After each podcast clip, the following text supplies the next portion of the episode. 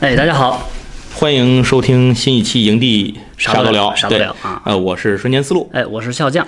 咱们上一期跟大伙儿聊的是守望者，呃，嗯之后也最后跟大伙儿做了个预告，说后面还得说两句。对，这期是给守望者做个收尾吧。对，收尾收尾啊、。那咱们这期讲什么呢？咱们上一期里提到了，就是笑匠说了，嗯这守望者的作者，对呃，那叫阿阿兰摩尔尔这个人对。那这个人呢，其实他不是漫画，他他不是画的这个漫画，他是剧本，对编剧，编剧他他是编剧。编剧。早年间阿兰摩尔也画漫画，但是后来 可能觉得画漫画不如写编剧这个是是是，这个自己更擅长，我还是编故事吧。对，所以就改了。嗯那咱们就跟这一期呢，可能跟大家更多的还是聊一聊阿兰摩尔这个人。嗯呃，为什么要这么讲啊？咱先说另一个人，大伙儿肯定知道斯坦李。哎，哎，斯坦李呢，可能现在是非常火的一个。嗯，这这样一个老头儿啊，因为他在自己所有的 作品里全都露脸儿。是前些日子《天启》里头，他跟他老婆还一块儿出来，这个走了个场。对对对，那像斯坦李这样的，他就是漫威嗯啊，在漫威那边是非常有代表性的。是的，那阿兰摩尔呢？这个人，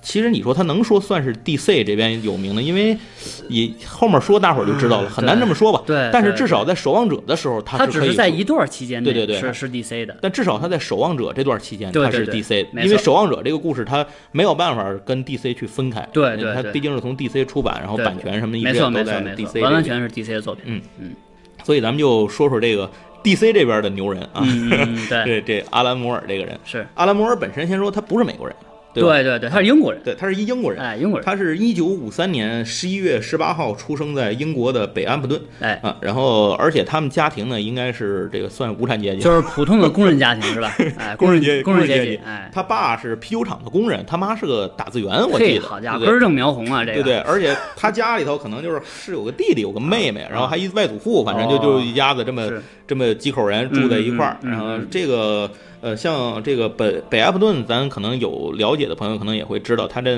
也不是什么太繁华的这种，是是是，不是这种太繁华的对方小地方商商业区，也不是这种嗯。然后呃。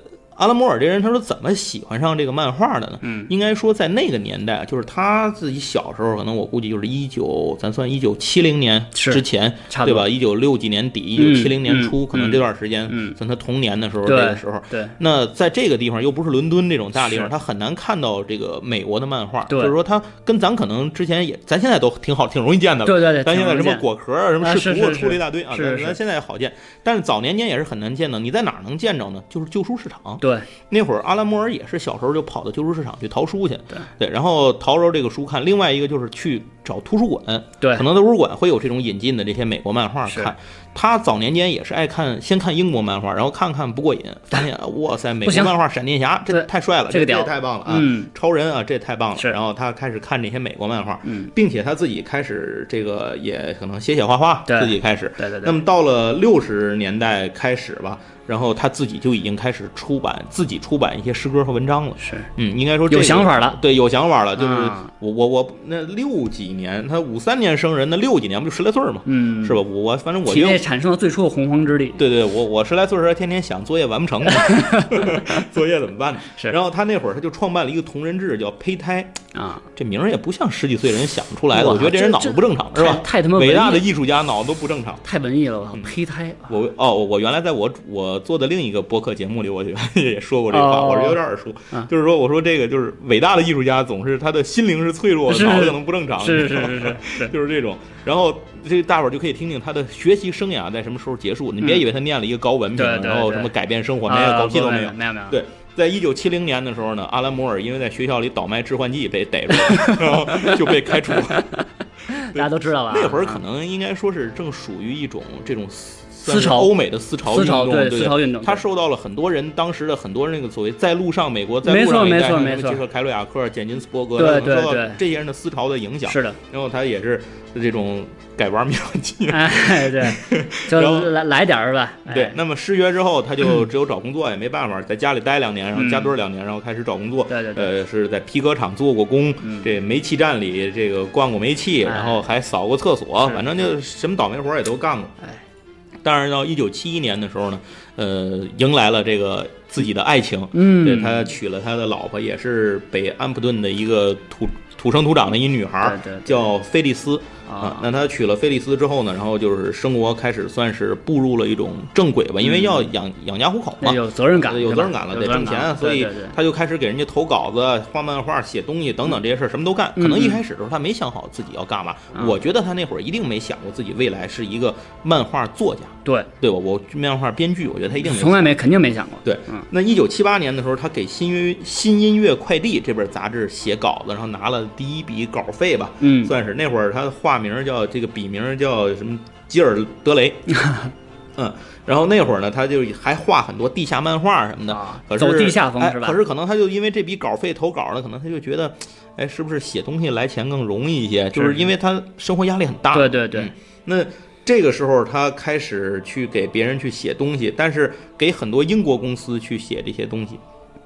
可是他很快发现一个重要的问题，嗯，就是英国公司不太尊重版权。哦，就是那会儿，别说咱现在中国怎么样，当年当中国现在比那会儿英国强多了，强多了啊。对，那会儿英国公司就是不太尊重版权，不太尊重作者的创作权，就是这些东西，就是知识产权在那个年代不会对，没什么概念，没什么概念。那会儿就资产资本家嘛，就是压迫你，对对对，没错没错，就是那些事儿，就是咱们《资本论》里学过那些段子啊。没错。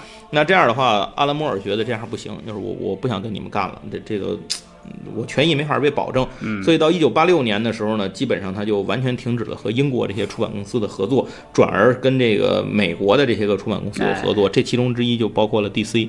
那必须要说一句，说在这段期间里头，阿兰摩尔还用另一个假名叫。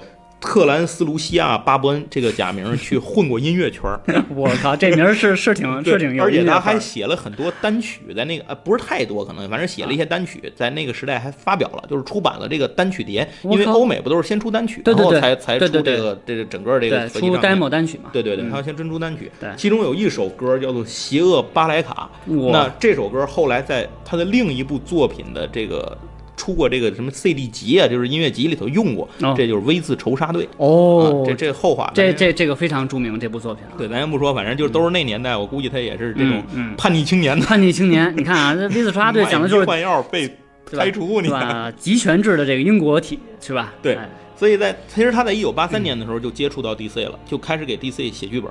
那写的呢是 DC 的一个，当时是一个比较二线荒制的一个题材，叫做《沼泽怪物》。对，沼泽怪物一个 B 级片的没错没错没错啊，也没什么人用，然后就拿来让他写。对，所以他一看，呵，那你让我写，那我就写呗。嗯。然后就是，那你有什么资源能用啊？DC 说，那你反正一线人物你不能动，对吧？你不能拿我牛逼人。嗯。你看我们这有一堆这个没用过的，你看看有谁啊？反正发挥余热还不迟吧？对，你抓抓，你再抓抓。结果他就就让他抄出来了一大堆。这种什么魔法的超自然，那会儿可能是因为是科学科技在发达的时代，这种魔法超自然的东西不太受宠，所以就扔在那儿。DC 买了很多版权，就是这种这种这种我我先搂大牛逼嘛，我先我先拿着你，我也不用你，我你先慌着，我乐意。对我先搂过来再说，我先放着。就阿兰摩尔就拿了一批这种东西来用，哎，一下就给搞火了。明白。所以火了之后，阿兰摩尔就顺势他创作了一个人物，这个人物到今天在 DC 的历史上，DC 作品里到现在还在活跃，就是康斯坦丁。对，那地狱康扎，我们的康扎。对，地狱神探康斯坦丁，他就是一个魔法。系的，是是是是，就是这么一个这种卖队友不孜孜不倦是吧？在这个期间，他后来他跟英国的这个公司的合作停止之后，就专心的去跟美国公司来合作了，就跟 DC 说白了就是 DC 合作。对对对。那他给 DC 创作了很多内容，这其中包括比如超人的嗯啊剧本，然后他就写剧本了。咱要说他已经不画漫画了，现在就是当年早期地下漫画那段已经过了。是嗯，然后最重要的是他在一九。八八年的时候创作过一个蝙蝠侠的故事，特别有名，叫做《致命玩笑》。没错，呃，这个也出了中文版，也出了，也有中文版。没错，没错。咱是不是应该收点广告费？我觉得有点真是的，老给视图做广告，也不给咱 赞助，关键还都是视图的，真是都是视图的。哎，那《致命玩笑》这个这个最重要的是，他第一，他提到了他里头讲了这个蝙蝠女的这个腰折了以后，对对对，就这样一个重要的一个历史事件，一个蝙蝠侠这条线上的重要的事儿。对，另外他。给了一个重要的点，就是小丑的来历是啊，也从这里讲了。而且他透露了一个重要的信息，就是。蝙蝠侠和小丑这两个人之间在精神上的双生关系，就是互为彼此的一个双生关系。你看起来是一正一邪，对，但其实上这两个人是谁也离不开谁。对，嗯，就是这个梗在后来被很多地方都用过。没错，没错，这是一个经典的，非常经典。对对对，你包括到后来咱们现在这个不义联盟里头，对对对，那个超人不后来去找蝙蝠，路易斯死了，然后他把小丑给杀了，然后就是蝙蝠侠一直别扭，完了反正就是超人去他蝙蝠洞找他的时候就说：“你现在躲在这儿不见人，你不是因为这个为纽约死了炸没没了，死了几百万人，悔恨也不是因为这个路易斯死了你伤心，是不是因为这些你死去的朋友这么多伤心，你是因为小丑死了。对，对，你才躲着不见我们，然后就说你这个现在就是我，你你是恨我杀了这个，就是说你这个精神上的这种是双生子，双双生子，对这种感觉，一体双生是吧？所以这种梗好像都是从都是这么来的。对对对嗯，那就是这个里头就是致命玩笑，应该说是一个非常重要的一个蝙蝠侠的故事。对，然后这时候要说的就是又说到上一期了，一九八六年的时候，他开始创作的一个重要的作品就是《守望者》。对，守望者，对，那守望者呢是他跟他的一个老搭档，也是画漫画的，叫戴呃戴夫基斯本，嗯嗯，呃他们两个人合作，然后去对好基友画得了雨果奖。那会儿我觉得记得是就看过一个介绍啊，嗯。就是说他们画漫画的时候，嗯因为一开始这个那会儿可能也没有传真，对。也没有电子邮件，是是是。不像现在他们俩住的又他他俩住的挺技术没那么远，还还不近，是。所以这会儿就是就是他写完稿子呢，嗯。写点就记点写点就记点儿，记记那个大夫那儿画的没了，你就赶紧打电话说你啊。你写怎么样了？我这画没了啊，再寄两页来。最后记到最后都来不及了，最后他就干脆打个车，好像四十多英里是多远，打车直接自己送稿去。然后戴夫那边呢，就是他、他老婆、啊他孩子，就全家上阵，就是什么描边的描边，涂黑的涂黑。他们是那个那个谁啊，那个阿兰摩尔去写，然后戴夫是画，然后还有一位画家是上色，哦。那是下一个工哦。就是所以戴夫这边呢，就是把它画出来，勾描黑，明白。所有描黑的地方都要做哎，所以他们全家齐上阵一起去做。哎呀，好家伙，然后这样的话就，就把这个作品才算是十二期完成。这里其实一开始就是阿兰摩尔想的这个《守望者》呀，是写六期，哦，结果签完合同才反应过来，签了个十二期。然后你要搁一般人来讲呢，可能就是画面不够，打来凑嘛，啊。就就打呗。是是，但是他不是，他就是增加了很多这种厚重的剧情和和故事。咱们上期都是干货都是干货，都是干货说白了就没有没有凑数的。是是是，没错。啊，而且这里头这个戴夫·希斯本这个人也是一个挺牛逼的一个画家，对对因为这里头有很多地方，就阿拉摩尔的那个他给的那他那个稿子，嗯，全都是用打字机最小号字号打的密密麻麻的一篇。他第一集的那个稿子，就是他第一集漫画给的他的那个编剧的剧本稿，一共是一百零一页，然后这里还有大量的密密麻麻他写的各种注释，以至于有些地方他写不下了，所以他就写你觉得这个人物应该怎样，你来发挥。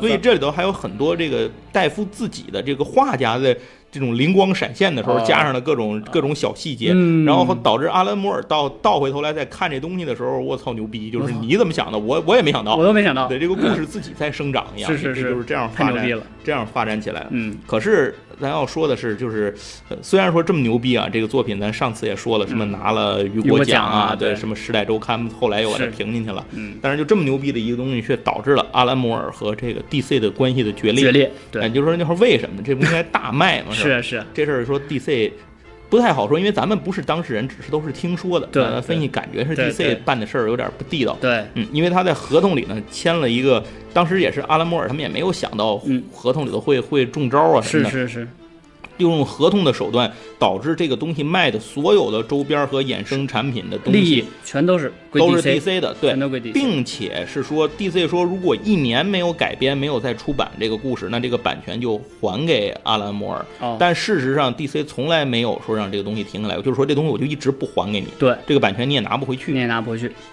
而且我还用着你的名号做号召力，是所以就这事儿非常恶心。对那就包括戴，包括这个阿兰摩尔，包括戴夫在内，就是他们这些人真的是就是一分几乎一分钱没拿着，就是说白了，白干了很多苦力，然后创作这么一部伟大的作品，然后最后名利全都是 DC 双收对。，其实还算有点名吧，啊对名名还落了啊对名点但是问名落题点你你过日子不能靠名过呀，你不能饿死。没劳力，对没劳力，所以反正这个事情，而且这个在之前创作《守望者》的时候，因为一开始这个阿兰摩尔没有想到这个合同里有这些问题，对所以他觉得还挺好，是，就他做了另外一个现在看来挺二逼的一个事儿，嗯他把 V 字仇杀队这些拿来了，用同样的合同的模板去跟。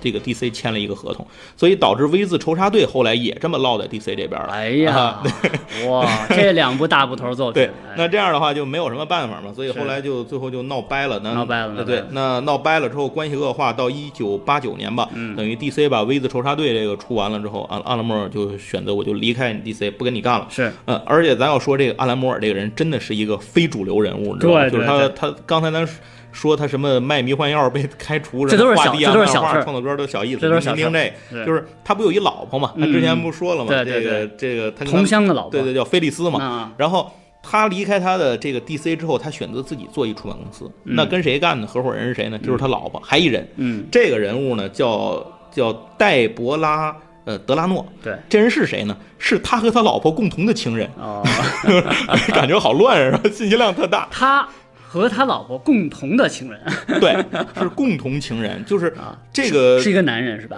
呃不，这这这不是应该应该是一这我还真应该是女的吧？呃我哦，是女人是吗？女的应该是女的。哦然后那因为这个里头就是这个阿兰摩尔是一直就是一个他是一个同性恋的这个主义的支持啊支持对对所以之前他有很多事情也是反对这些个事情，在投入这些就是啊这种什么不合理啊、不平等啊啊这些歧视啊什么的，所以他自己他们三个人成立了一个出版公司呢，呃，然后这个出版公司叫疯爱，疯狂的疯，爱情的爱，翻译过来就是疯爱。疯爱您听这名儿啊然后他们把他自己出版的作品的版税呢，就捐给第一笔作品的版税就都捐给了这个同性恋组织的这个争取权益真是不容易对，他就都都捐给他。所以用阿拉摩尔的话说，就是虽然说我不能够帮你们把这件事情争取到嗯这个合法的权益，但至少我为此做了点什么。我要表明我的态度是吧？对对对，哎所以在但是到了 一九九一年，这事儿好事儿不长。一九九一年呢，他老婆菲利斯选择了离开，就是我我接受我我不想再过这种生活了，是是我退出。但是他走着走着，他把这两年挣钱都带走了，公司就倒闭了，然后这公司就没了。那在这段期间，其实他也创作了很多好的作品，比如他代表作个人代表作，比如那个《来自地狱》，哦对，然后还有一个叫《堕落少女》，就是那个《Lost Girls》，好像是是这个是是，那个是一部情色漫画，嗯啊、但是是非常著名的，也是这对个阿兰摩尔非常有代表性非常有的一部作品。大家看那感觉，看那就像诗歌集一样的那种画，非常适老画风，非常漂亮。非常漂亮。那么到了一九九三年，然后阿兰摩尔对外宣称说，他的身份已经不是这个漫画对，剧本作家了，他是一个仪式法师。我操我我真的不太理解。他现在已经入道了，你知道吗？对对对，已经已经招道了。已经招道了，这就马上要飞升了，我觉得啊。但是他在那个一九九三年呢，他也选择了重回这个主流漫画界，就是是不再画这种地下漫画了。对对，那么他加入了这个，他画了一些关于比如再生侠的故事，画了一些这个。然后重要的是，他加入了一个叫做这个呃夜猫小队的这样一个月刊。这个月刊是谁的？这人要说来，大伙儿也都现在特熟悉，就是吉姆里对啊。他加入就是李叔啊对李叔了。嗯，前些日子这个北京 BJCC？BJCC 这个漫展上，吉姆里还不还来签售？对对对对，他加入了李叔这个，然后在那儿创作了一个特别牛逼的三部曲作品，叫《审判日》。嗯，这是他自己塑造了这个一个时代，简直就是自己创造自己的空间。就是阿拉摩尔这个人创造世界的能力特别强。特别强，他就是一位创作者、创造者。然而，就是人算不如天算，就是阿拉摩尔没有想到的是，刚刚把自己加盟了这个吉姆里的这个团队，嗯吉姆里就把这个工作室给卖了，卖给谁呢？卖给 DC 了。所以就是阿拉摩尔当年离开 DC 之后说，我这辈子也不回 DC 了。结果没想到又被卖回去了，哎就是完全躺枪。冤有头债有主，然后最后转一圈又回来了。对啊，他其实那个是一九，这是一九九九年的事情。啊到一九刚才说九三年的时候，他帮着那个吉姆里去画那个。到一九九九年的时候，吉姆里吉姆里自己成立了一个公司叫狂野风暴，对然后他就加入到狂野风暴里头了。结果就是狂野风暴，他刚加入就可能就、嗯可能是同年还是转年我忘了，就被卖了，就被卖特别快，是 他就以打包的方式被卖了。那回了 DC 之后，这这事儿也得接着干呢，就是跟人签了合同，有项目啊这些东西。所以在一九九九年的时候，他开始创作另一个可能国内的呃，大家可能会也都很多人知道的一部作品，叫《绅士联盟》。嗯，绅士联盟因为出过电影版，叫好像我记得咱们叫《非常绅士联盟》，好像是什么的，好像是这样。就是那里头有什么透明人、化身博士，对对对对吧？那个嗯，道林格雷，反正是就是就是这样这样一些人，还有什么尼莫船长啊、鹦鹉螺号啊，这样一个也是一堆牛逼人凑一起的这么一个故事。嗯，然后还画了一些，比如像什么强人汤姆啊、普罗米西亚呀，然后还有这个这个等等等等吧。但是那具体的，我因为他那些漫画那会儿可能的那些作品，现在看到的不是那么的全，咱们中文版能看到不那么全。是可是阿兰莫尔当时回来的时候，他肯定这都可以想象，他当时这个脸不得跟吃了屎一样难看，就是，但是你没办法就得回来，所以他跟 DC 有一个约法三章嘛，算是一个啊不成文的约定，就是我写的东西你别改。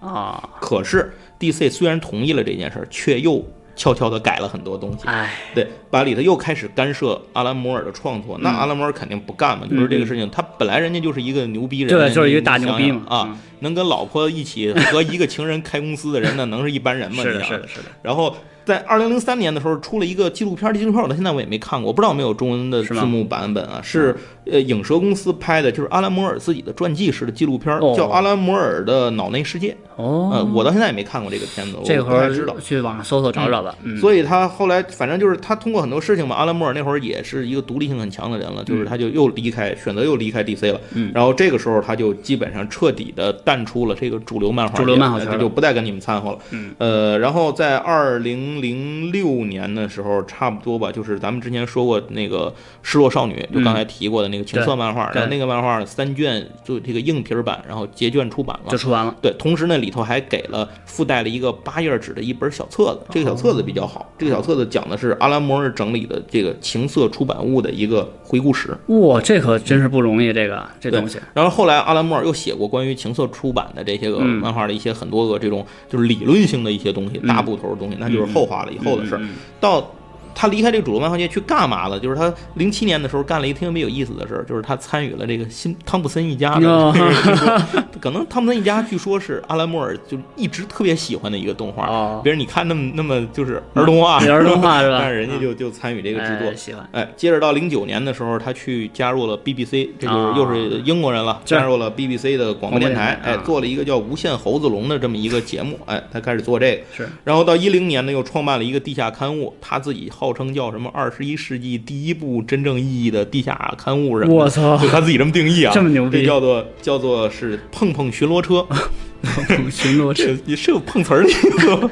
是碰碰车还是碰瓷儿？是碰瓷儿巡逻车？谁干我对我我也不知道这什么意思。嗯，呃，接着后面他还反正还出版了一些东西吧，比如说这个到了二零一一年的时候出版了第四期的新常识，然后这个呃是这个故事是设定在洛夫克拉夫特的哦哎，你看哎，找回来找回点儿又找柯总东西来又找不回来了。不算没说克总吧，哎啊找回来，然后后面他又开始写各种神秘学的巨著，什么月亮和蛇的魔法巨著，，怪不得他现在已经升道了呢。对对，都成我我法师的对，就是法师，这人现在就是法师啊。一三年的时候，他干了一个特别有意思的事儿啊。一三年的时候，他跟那个罗琳磕过一回。哟，对，这事儿是怎么回事儿呢？就是他写了一本书，这本书呢，就是讲的是他理解当中，就是哈利波特是一个什么样的人。哦，就是他的理解下，对对，他认为这个他分析啊，这个哈利波特这个人物其实是贯穿这个世界的一个黑手，哦，就是这样，反正讲了很多这种东西。然后这个事儿发布之后呢，这个就有人去问罗琳嘛，就是你因为肯定所有人都知道阿拉摩尔写的东西啊，嗯对对对就就这样一牛逼人说的说的啊事儿。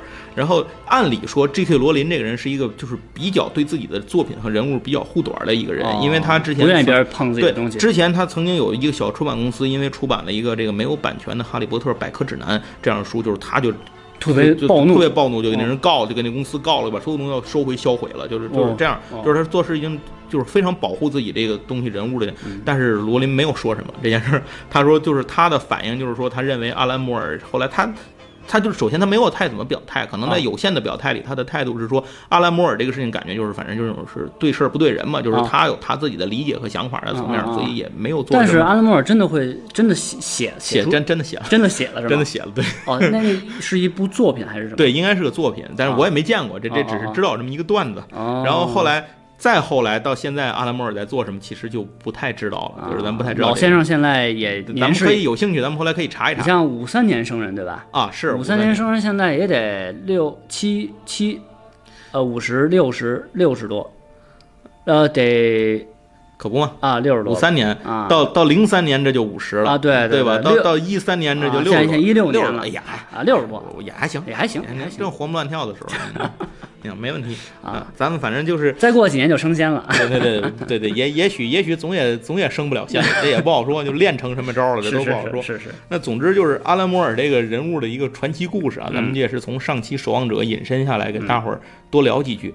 那这个人物，咱还要哎，这里上期我记得有一件事儿，就是咱们说到他那个守望者的名字的来历，你还记得吗？啊，对啊，那 Watchman 的那个，就是说他钟表匠，然后就是守望者，对，就是他来自于那个那句话，那句诗的名字。watch the watchman？对对对。哎，那这个里面还有一个梗，嗯就是说阿兰摩尔这个人可能就是因为说他学历不高嘛，就是之前嗯。他不愿意去记那些个故事的背景和典故，嗯，那么他有一个，他遇到这他，但是你看《守望者》你就知道，这里有大量的典故、寓意、含义的这些东西。就是他遇到道这些东西时，他怎么办呢？嗯要么查书，他又懒，嗯，所以他就打电话问人，哦问谁呢？问尼尔盖曼。哦啊这你知道吧？尼尔盖曼知道吧？啊，这个也是大神对，啊尼。尔也是大神，什么美国众神啊然后星辰啊，蜘蛛男孩，这都尼尔盖曼的。对然后绿字研究，对那尼尔盖曼是一个就是属于一个博闻强识的这么一个人体人肉搜索引擎，人肉图书馆，对，人肉图书馆就是活搜索引擎这么一人 对对。然后，所以他有嘛事儿都问他。就据说这个标题的这个含义是尼尔盖曼帮他想的，哦，这 Watchman，对，哦所以就是这个梗就是来自用这个诗的这个这个诗名的这个梗。哦，但是后来这就导致，因为问的东西太多了，所以阿兰摩尔自己也不记得。哦所以后来有一次在接受杂志采访的时候，他把这个出处自己给说错了。啊是吧？后来别人看他朋友看见我，实在受不了，打电话告他说你这错了。说说您别说错了，是这个。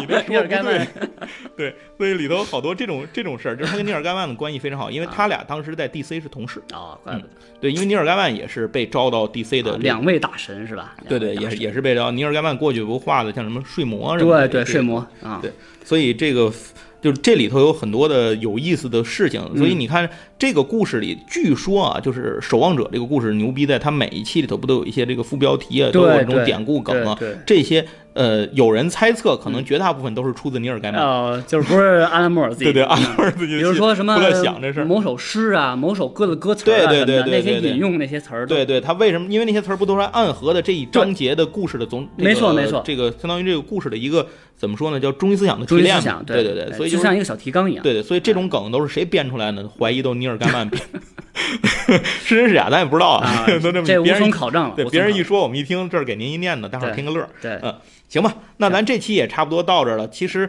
关于上一期的《守望者》和这一期的阿兰摩尔，我觉得这两个东西只有结合在一起听，就是结合在一起去考虑，才能想到，就是说《守望者》这个故事本身没错为什么那么牛逼。没错，因为任何的艺术作品，你都不能脱离这个作者他的这个生活的年代，他的那些经历，对对吧？？你要说一位作家给你写了一篇一个故事，呢可能很一般，但一个法师给你 写了一个故事，这就不一样了。对，这可是法师写的故事。对，所以大家如果还没有看过《守望者》的话，强烈推荐看一下。另外，《守望者》的电影呢，也是一个很难得的从漫画改编成电影却没改编逼的这里笑匠非常推荐大家看三个半小时的导演剪辑啊！，对对对，一定要看三个半小时那个。是是你不要看那个两个多小时那个啊对不要看两个那那个差着一大块东西。对对对，所以大家如果还没看的话，找来看看；如果看过的话呢，得空是拉着没看过的朋友一块儿再看啊，一遍。传传教是吧？对安利安利啊。对，然后咱们的漫画呢，也就大伙儿可以看看。嗯另外这两天，呃，可能在这个节目播出的时候，我这个推送安利区的推送文章已经推送完了。我们有一位作者投稿，也恰巧写的就是《守望者》的内容。对对对所以大伙儿也可以这个来看一看，它里头就讲了很多这个